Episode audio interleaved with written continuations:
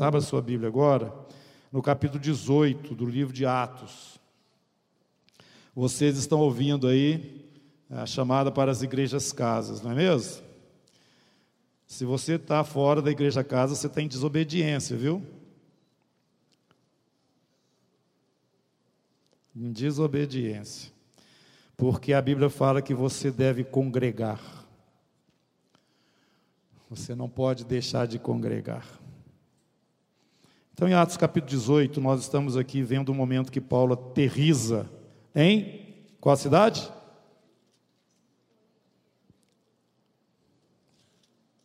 Tóquio, Nova York, Londres, Brasília. Chegou em Corinto. Irmãos, nós estamos estudando o Novo Testamento juntamente, as cartas juntamente com o livro de Atos, para que a gente possa estar se situando e tendo uma visão melhor dessa revelação maravilhosa que chegou até nós, que é o Evangelho do Senhor Jesus. Que temos visto que é simplérrimo, tá? mas profundo, básico, e tudo que está fora dessa simplicidade nós temos que rejeitar. É esta mensagem que chegou até nós e era pregada por esse apóstolo que teve uma experiência profunda com o Senhor no caminho ali para Damasco. Tem esse relato no livro de Atos, por alguns momentos Paulo fala e é relatado por Lucas no livro de Atos. Paulo então chega na cidade de Corinto, ele sai de Atenas e vai para Corinto. Em Corinto ele aguarda a chegada de Timóteo e Silas, que estavam em Tessalônica, porque ele queria notícias daquela cidade, daquela igreja esperava então os irmãos ali em Corinto, e na cidade de Corinto ele estava indo aos sábados à sinagoga, as sinagogas elas são abertas aos sábados, né? E ali ele estava já é, compartilhando com os seus patrícios judeus a sua fé no Senhor Jesus. E através da Torá, da Bíblia, do Antigo Testamento, os cinco primeiros livros, ele mostrava que a fé que ele estava agora seguindo, o caminho pelo qual estava indo, ele estava totalmente compatível e dentro da sequência né, da revelação de Deus, desde lá de Moisés, que eles estavam estudando ali nas sinagogas. E isso de uma forma um pouco mais assim tranquila ou mais leve, né? não tão contundente quanto, como passou a ser três semanas depois, quando esses dois irmãos chegaram com as notícias ali de Tessalônica, o que alegrou muito o coração de Paulo. Paulo então passou a se dedicar exclusivamente à palavra do Senhor, no meio daqueles que já tinham recebido né, a palavra de, dessa fé em Jesus, e ele pastoreando ali no meio daquele povo e também na sinagoga, e morava com um casal, Priscila e Áquila, esse casal era um casal que veio de Roma, estavam ali em Corinto porque foram os judeus foram expulsos na época de Cláudio, o imperador é, de Roma, e eles então foram parar esse casal lá em Corinto. Paulo encontrou com eles, eram judeus, naturalmente, e tinham a mesma profissão. Paulo, enquanto Timóteo e Silas não chegavam, trabalhou com eles ali como artesão, fabricando tendas.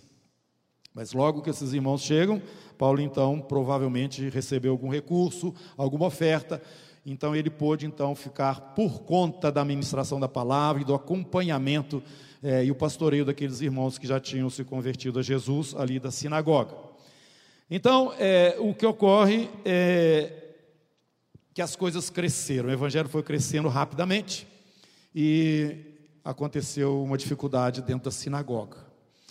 E as pessoas que rejeitavam aquela pregação de Paulo se levantaram de uma maneira muito incisiva. E Paulo então falou: Bom, já que vocês não querem isso que eu estou apresentando para vocês, eu vou sair. E sacudiu lá a roupa dele e falou: Eu não sou culpado do sangue de vocês. Eu já falei o que Deus me mandou falar e estou limpo dessa eh, do sangue e da responsabilidade que o Senhor me colocou. E a partir de agora eu vou, eu vou para os gentios. Quer dizer, a partir de agora eu vou pregar para os estrangeiros, não é para os judeus mais não, porque eles estão recebendo essa mensagem, eles estão recebendo essa palavra, estão sendo transformados. Então ele sai da sinagoga e entra numa casa do lado da sinagoga, que era a casa do Tício, né? E ali os irmãos se reúnem, a igreja começa então, como a igreja casa que você frequenta, tá? Começou ali de uma forma mais clara na igreja.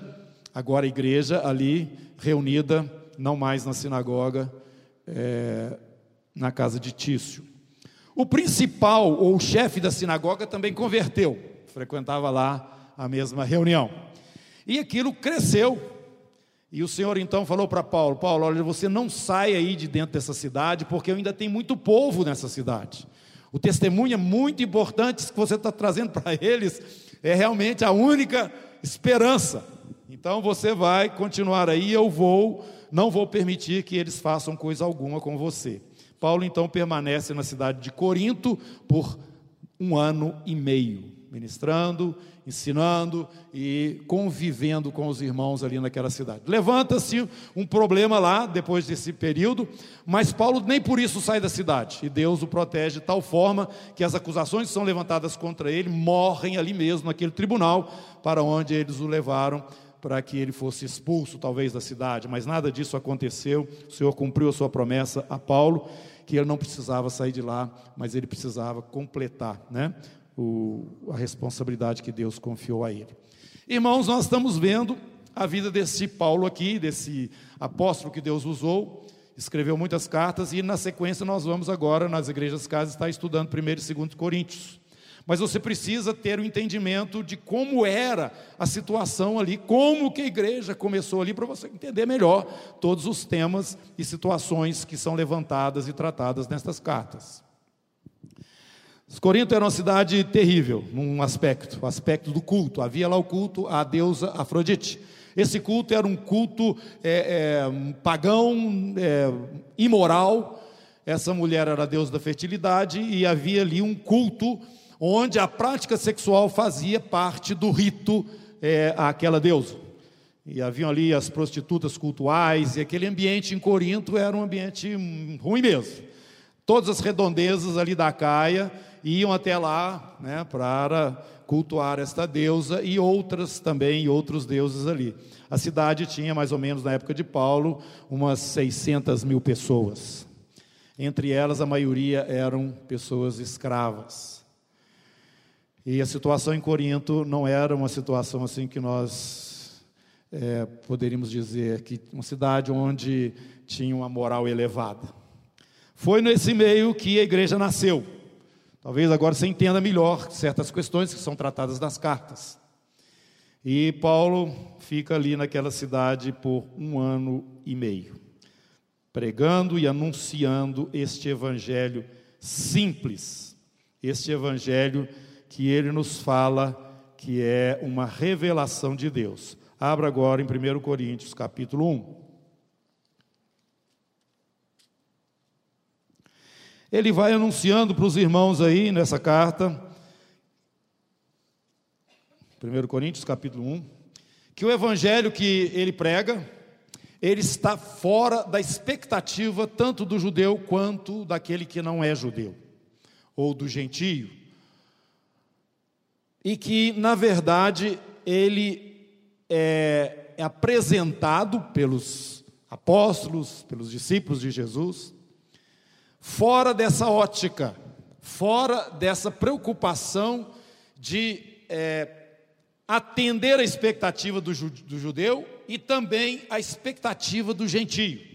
Não é por este caminho que a nossa mensagem trafega ou passa. E ele então começa explicando isso para os irmãos, capítulo 1, versículo 18. Ele fala o seguinte: certamente a palavra da cruz é loucura, é loucura para os que se perdem, mas para nós que somos salvos, poder de Deus. Presta atenção nessa palavra, para nós que somos salvos, poder de Deus. Não existe vida cristã sem uma intensidade, uma, uma intensa relação sua com o Deus dos cristãos. Esse Deus não é teórico, se ele não tiver uma ação prática contínua, presente, palpável na sua vida, não existiu o poder. E se não tem poder, também não tem evangelho. Você pode ter uma retórica, você pode ter um conhecimento, você pode ter uma, uma, uma forma muito intelectual e, persua, e persuasiva de apresentar a mensagem, mas a nossa mensagem não passa por aí. Ela tem que ter poder. Porque está escrito: destruirei a sabedoria dos sábios e aniquilarei a inteligência dos instruídos. Onde está, ó sábio, ó, o sábio? onde o escriba, onde o inquiridor deste século? Os que ficam inquirindo, né, perguntando. Porventura não tornou Deus louca a sabedoria do mundo? Visto como na sabedoria de Deus, o mundo não o conheceu por sua própria sabedoria. Ele está falando a respeito da pessoa de Jesus. Jesus é a sabedoria de Deus. O mundo não conheceu através da sabedoria que o mundo tem. Então, a sabedoria que está no mundo não permite ao mundo ter o conhecimento de Deus. Aprove a Deus salvar os que creem pela loucura da pregação. Então, não adianta você vir com a mensagem para o mundo se o mundo está desintonizado com este, esta, esta, esse caminho que é o caminho de Deus. O mundo quer receber, se é que quer, alguma coisa dentro da sua lógica, dentro da sua concepção de certo e errado. Eles não querem receber nada de Deus a não ser por este caminho. E a palavra então está falando que isso é uma loucura. O evangelho, da maneira como ele é, é uma loucura. Então quero já dizer para você o seguinte, meu irmão: se você está pensando que quanto mais você conhecer a Bíblia e quanto mais você conhecer todas as coisas que estão relatadas na Bíblia, o seu argumento na hora de conversar com uma pessoa e evangelizar uma pessoa vai suplantar a capacidade dela de, de, de rejeitar aquilo que você está falando, porque você vai falar de um jeito tão legal, tão perfeito, que ele vai falar: ah, é mesmo, é isso mesmo, então você está com a razão e eu vou aceitar Jesus. Isso nunca acontece. Porque a pregação vai soar no ouvido dele como uma loucura. Paulo está explicando isso para os irmãos lá. E ele fala o seguinte, verso 22. Os judeus estão querendo sinais e os gregos sabedoria. O judeu quer que faça um milagre, quer que abra o mar, quer que faça chover pão na cabeça deles para eles não ter que trabalhar mais. Coisas assim. Ou então que a terra abra, como aconteceu ali no deserto, e engula as pessoas que se levantam contra é, a direção que Deus está dando. É isso que eles estão querendo. Se isso acontecer, eu então acredito no que você está falando. Os que não são judeus estão querendo, como eu já falei, a coisa dentro de uma linha lógica, sábia, ou algo que satisfaça o seu entendimento racional. Verso 23: Nós não apresentamos nada disso para eles. O que nós apresentamos para eles é Cristo crucificado. É isso que nós mostramos para eles. Ai, que coisa louca! É mesmo. É isso. Então quero falar para você o seguinte: você que está demorando a começar a abrir a boca e falar de Jesus para as pessoas, eu quero puxar sua orelha. A mensagem que você tem para falar não é assim tão palatável, tão Basta que aquela pessoa seja uma pessoa mais instruída, ou talvez mais simples, ou assim, ela vai. Não, irmão. Não. Se essa pessoa não foi conduzida pelo Espírito, olha o que, que Paulo fala, o Senhor fala para Paulo, ainda tem muito povo nessa cidade, Paulo. E tinha mesmo. Ele ficou lá um ano e meio. E muita gente aceitou Jesus. Ao ponto da cidade ser impactada, ele ser levado diante do tribunal para dar satisfação da, da pregação que ele estava dando ali, quando aquilo não tinha nada a ver, vamos dizer, com o Estado em si. Tanto que o juiz estava lá e falou o seguinte: vocês vão embora, não quero conversar com vocês, não. Isso é problema de vocês aí da religião de vocês, vai resolver isso para lá. Não aconteceu nada com Paulo. Mas irmãos, vamos prestando atenção.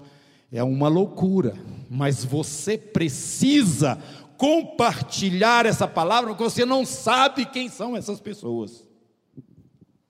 Que Deus já sabe que vai ouvir a palavra. Ele te contou? Falou para você? Para mim não. Então você tem a responsabilidade, a obrigação de compartilhar essa loucura. Sinto muito, talvez você vai ficar assim, puxa, parece que não faz sentido isso na cabeça. Não faz mesmo, não. Deus virá gente vir aqui na terra, morrer na cruz, para perdoar os seus pecados, e ainda ter que acreditar que ele ressuscitou? Ah, não, aí não. É igual em Atenas, foi assim em Atenas. A coisa estava indo bem, né? Estava indo bem, mas quando Paulo falou, ele ressuscitou. É, não, isso não. Larga isso para lá. Mas depois a gente conversa mais sobre isso. Irmãos, é isso que ele está falando aqui. A sua mensagem é uma loucura, tá? Nós pregamos a Cristo crucificado, que é um escândalo para os judeus e loucura para os gentios. Mas para os que foram chamados, para os que foram chamados, aos que chamou, justificou, aos que justificou, glorificou. Irmãos, isso me consola, porque sai da minha alçada. Eu sei que Deus está fazendo alguma coisa e não está dependendo de mim. Porque eu não acredito muito em mim mesmo, não. E se você for honesto, você vai concordar comigo que você também não está assim, não está nessa beleza aí, né? Que você gostaria de estar. Está sempre faltando alguma coisa, né, irmãos? Mas isso é bom você para você perseguir, lutar. E aqui eu quero fazer mais um parênteses antes de continuar, dizendo o seguinte, irmãos: nós misturamos, ainda estamos misturando muito salvação com o reino. Se você faz parte das pessoas que receberam essa loucura como realmente revelação de Deus, e você hoje é um cristão pela fé em Cristo Jesus, você é salvo, meu irmão. Está escrito aqui: se com a tua boca você confessa que Jesus Cristo é o Senhor, e no teu coração você crê que Ele ressuscitou dentre os mortos, você é salvo. Estou certo ou estou errado? Está escrito na Bíblia? Aquele que ouve minha palavra e crê naquele que me enviou tem a vida eterna, não entra em juízo, passou da morte para a vida. Você acredita nisso? Quem tem um filho tem a vida, aquele que não tem um filho não tem a vida. Você tem um filho, você tem Jesus na sua vida? Então, fala para você mesmo: eu sou salvo. Arreda Satanás. Porque tem gente que está em dúvida ainda. Agora, eu quero te dizer outra coisa. Você pode estar tá meio ruinzinho para o reino. Mesmo sendo salvo. Reino é outra coisa, meus irmãos. Reino é a sua posição no momento em que Jesus vier para reinar aqui na terra. Isso depende do seu esforço, desejo, vontade de servir ao Senhor, você que busca por Ele, você que clama por Ele, você que quer viver uma vida digna diante dEle, é para você aquele lugar de honra dentro do reino. Agora, se você está achando que posso levar a vida do jeito que eu quiser, já estou salvo, tudo bem.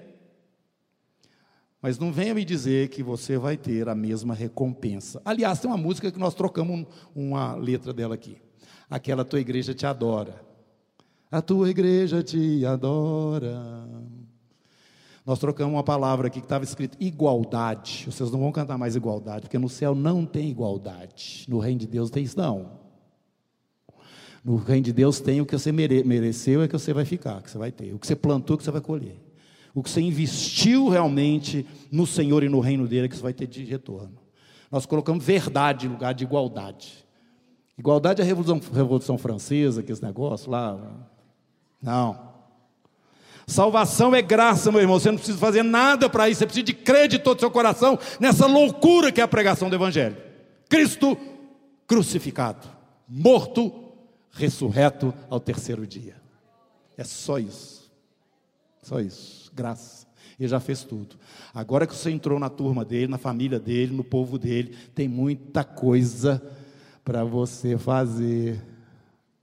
Ah, eu vou ficar desesperado. Não, não, não, fica calminho aí. Fica calminho. Deus já preparou tudo para você. Primeiro você vai adorar o Senhor. Você vai colocar ele como o centro, a razão, a fonte, o sentido de tudo na sua vida. Daí você vai começar a relacionar com as pessoas que receberam essa mesma revelação que você recebeu: que Jesus é Deus, morreu como homem e ressuscitou com um corpo transformado e está hoje assentado à direita do Pai nas alturas. Todos que têm essa mesma fé que você tem, você precisa ter relacionamento e vida com eles. Segunda coisa. E daquele jeito que nós falamos aqui, fraternalmente, sem hipocrisia, ardentemente. Né? A gente dá uns beijinhos aqui, mas depois a gente mete a língua. Não, não. Jeito nenhum. E em terceiro lugar, irmãos, é isso que nós estamos falando aqui. Nós temos que falar para o povo que está lá fora, que não faz parte dessa turma bendita de Deus, essa família maravilhosa que fica ao redor da mesa dele, que come do pão e toma do cálice, lembrando que nós somos um em Jesus. Nós temos que fazer igual Paulo estava fazendo aqui, nós temos que falar para eles. Deus mandou ir de por todo mundo, pregar o evangelho toda criatura. Por isso que esse ministério está em cima desses três pilares: adoração, comunhão e testemunho. Ah, preste atenção nisso. Se você tiver isso como foco, você está pelo menos no caminho certo. Agora o seu esforço, isso vai depender de você mesmo. Viu? E da graça do Senhor que já foi liberada na sua vida. Eu fiz um parênteses, agora estou fechando e voltando aqui. Porque a loucura de Deus, que é essa pregação de Jesus, né, é mais sábia do que os homens, e a fraqueza de Deus é mais forte do que os homens. Capítulo 2: Eu, irmãos, quando fui ter convosco, anunciando-vos o testemunho, vocês eram pagãos, ah, testemunho de Deus, eu não fiz com ostentação de linguagem ou de sabedoria. Eu creio que eu já falei isso aqui, mas eu quero repetir. Meus irmãos, quando Paulo caiu no chão, naquela visão que ele teve do Senhor Jesus, ele estava indo para Damasco para prender cristãos judeus que moravam lá em Damasco, e ele encontrou com Jesus. Ele deve ter batido a cabeça no, numa pedra, alguma coisa assim, porque levantou totalmente zonzo, tonto, cego, ele não sabia, estava de cabeça para baixo. Ele estava estarrecido com tudo aquilo. O que ele fazia, ele fazia com toda a sinceridade do coração dele, mas ele estava totalmente errado. Essa experiência trouxe uma mudança radical, porque Paulo era da turma dos judeus e tinha também a sabedoria dos gregos. Ele era um cara cabeça. Falava várias línguas, inclusive espirituais. Ele fala assim: quando eu fui aí, na Caia, pregar para vocês, eu não fui com o quê? Ostentação de linguagem ou de sabedoria. Vocês não me viram falando aí para os intelectuais, eu, numa linguagem é, mais erudita. Porque quando eu cheguei aí, gente, eu, eu decidi não saber nada, nada senão a Jesus Cristo e esse crucificado. Foi essa loucura que transformou minha vida. Então, querido irmão, você pode estar pensando, puxa, eu não tenho poder, ou eu não tenho muita é, para falar para as pessoas, ah, eu não sei falar direito. Meu irmão, você não sabe falar que Jesus é o Filho de Deus, que entrou na história do homem há dois mil anos atrás, e que suportou naqueles três anos e meio, principalmente, né, do seu ministério, toda oposição do homem, que morreu ali na cruz, ele podia ter saído daquilo fácil, fácil, mas ele assumiu, não mudou o caminho, hora nenhuma, foi diante das, dos algozes dele, ah, você está vendo, eu tenho autoridade para te liberar, você não tem autoridade nenhuma sobre mim se do céu não fosse dado. Jesus não fugiu nem um milímetro o tempo todo. Pois é, ele morreu na cruz, sabe que morreu foi para perdoar os seus pecados essa culpa que está em cima da sua vida, essas coisas que você não dá conta de apagar de jeito nenhum. E olha, ele fez mais, hein? Ele perdoou, e, e, e, o sangue dele perdoa esses para trás e os para frente também. Você acredita que ele ressuscitou dentre os mortos, que ele está vivo e que você pode ter comunhão com ele? Você sabe falar essas coisas, irmão? Sabe? Então começa a falar. Começa a falar. Crente não precisa ser inconveniente. Paulo fala: a vossa palavra seja temperada com sal. Quer dizer, o Senhor vai te dar as condições naturais. Fica nessa cidade, Paulo. Não sai daí, não. Apenas fale dessa loucura. Como, irmãos? Naturalmente, com quem você convive que não tem ela ainda. Algumas pessoas vão querer saber mais, você vai falar, outras não vão querer saber de jeito nenhum, não tem problema, você já falou. Compartilha. Cutuca o seu irmão aí do lado. Por mim, cutuca ele. Fala assim: compartilha. Conta para o outro. Fala isso, meu irmão, porque este é o poder de Deus. Poder de Deus, nós estamos confusos assim, pensando que nós precisamos de muita coisa. Você não precisa de nada, você precisa ser transformado e um novo, uma pessoa que nasceu de novo. Eu fui em fraqueza, verso 3, concluindo. É, e foi né, em fraqueza, temor e grande tremor que eu estive entre vós. Parece que Paulo estava constrangido diante é, da, daquela convivência, no meio da convivência com os irmãos ali, ou com a sinagoga né, ali.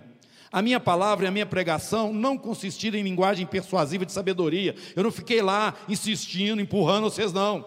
Mas em demonstração do Espírito e de poder. Se o poder de Deus não alcançou sua vida, se o Espírito de Deus não moveu você, você não tem condição de assumir também uma posição com Jesus, não, porque vai ser uma coisa só intelectual. E o primeiro explosão que der aqui, você vai sair correndo e vai largar tudo para trás. Para que a vossa fé não se apoiasse em sabedoria humana. Eu temo que muitos dos que professam Jesus, na verdade, a sua fé está na sabedoria humana. E Paulo fala que não pode ser assim, mas deve estar apoiada no poder de Deus. Poder de Deus, irmãos, que ressuscitou Jesus dentre os mortos. Poder de Deus que vai trazer Jesus outra vez nas nuvens e nós vamos reunir com Ele. Poder de Deus que vai transformar o seu corpo, esse físico, num corpo físico espiritual, eterno. Poder que vai transformar a vida da pessoa com quem você falar, alguma coisa de Deus dentro dela, não dentro da racionalidade, do entendimento natural dela. Não que você tem que fazer descer fogo do céu para que ela então entenda ou reconheça a mensagem que você está falando. Fala simplesmente esta palavra. O Espírito Santo de Deus é que vai fazer com que ela se manifeste, cresça no coração que está já preparado, ansioso para receber. Você não sabe. Meus irmãos, na minha história cristã, que já não é pequena, é, eu fico olhando vidas assim que passaram, eu, eu, eu tenho histórico delas. E tem gente aqui sentada assim, que há 30 anos atrás, 40 anos atrás, eu olhava para a cara delas assim falava assim, jamais. Hoje são irmãos e irmãs firmes do céu. Eu posso falar porque eu, eu, eu já tenho história, né? Você talvez não saiba disso porque você está novo. Mas nunca olhe para uma pessoa, uma situação, achando que não tem jeito, porque tem. Eu vou contar uma historinha rapidinho para vocês aqui. Realidades de Deus. Nós vamos entrando dentro delas e vivenciando, e esquecemos delas. A gente só realça praticamente aquilo que é difícil, aquilo que não aconteceu, quando muitas coisas estão acontecendo. Irmãos, nós passamos uns bons anos lá na Contorno, vocês se lembram lá, quando eu estava na Contorno? Aquele lugar lá não era nosso, embora nós tenhamos investido bastante ali para ficar um pouco mais confortável para a gente, mas aquele lugar não era nosso, qualquer hora eles podiam mandar a gente embora.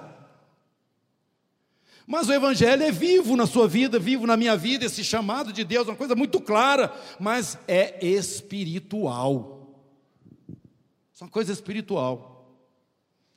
E um pouco tempo atrás, eu estou aqui, andando aqui, subindo aquelas escadas, e o Espírito fala comigo: Você está pisando onde? Uai, estou pisando aqui nesse chão. O que, que é isso aí? Isso aqui é concreto. Concreto? Volta lá atrás, há quatro anos atrás, dois anos atrás. Isso existia? Não. Mas agora está aí debaixo do seu pé.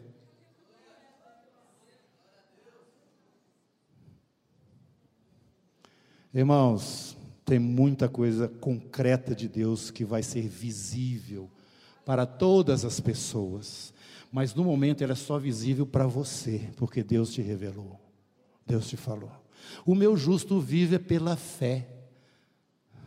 Ele não fica esperando as coisas acontecer para ele falar, ah, é assim. Não. Ele já sabe que elas são assim. E ele caminha sob esta promessa, essa palavra. Por isso, não desanime, meu irmão.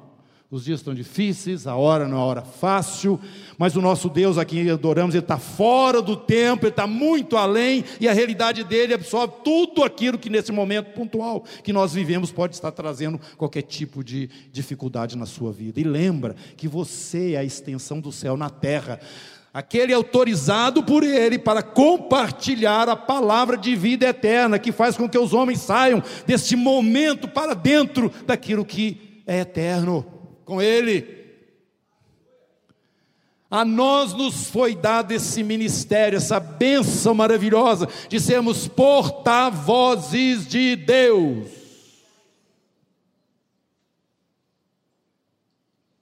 Curva sua cabeça, vamos orar agora. Senhor Jesus, muito obrigado, porque o Senhor é bom, o Senhor é maravilhoso. E nós te amamos, Senhor, mas nós queremos entrar cada dia mais para dentro desta vida do, do, dessa mensagem mesmo que pregamos, que é o poder, Senhor. Nós queremos viver essa, essa interação com o Teu Espírito, que manifesta continuamente esse poder que nos sustenta diante de qualquer circunstância e situação que estejamos vivendo. Oh, meu Deus, que a nossa palavra seja uma palavra de confiança nessa mensagem que traz dentro de si este poder também, Senhor. Que cada irmão aqui, a partir de hoje, possa ser um responsável sacerdote do Senhor no lugar, no lugar e no meio onde vive, Senhor. Que não fique esperando o um momento especial, porque especial é quando esta palavra alcança aqueles que não conhecem o Senhor e eles também têm a oportunidade de serem transformados. Traga sobre nós essa convicção, esta fé meu Senhor, em nome de Jesus, que nesse momento que aqui reunimos para te adorar, ó Deus, seja um momento também onde o poder do Senhor se manifesta para nos livrar de fardos, cargas que, ó Deus, não são nossas, que estão sendo colocadas muitas vezes no nosso dia a dia. Meu Deus, em nome de Jesus, que o frescor do Senhor venha sobre nós, que a alegria do Senhor enche o nosso coração na visão da glória que nos está preparada. Em nome de Jesus, amém.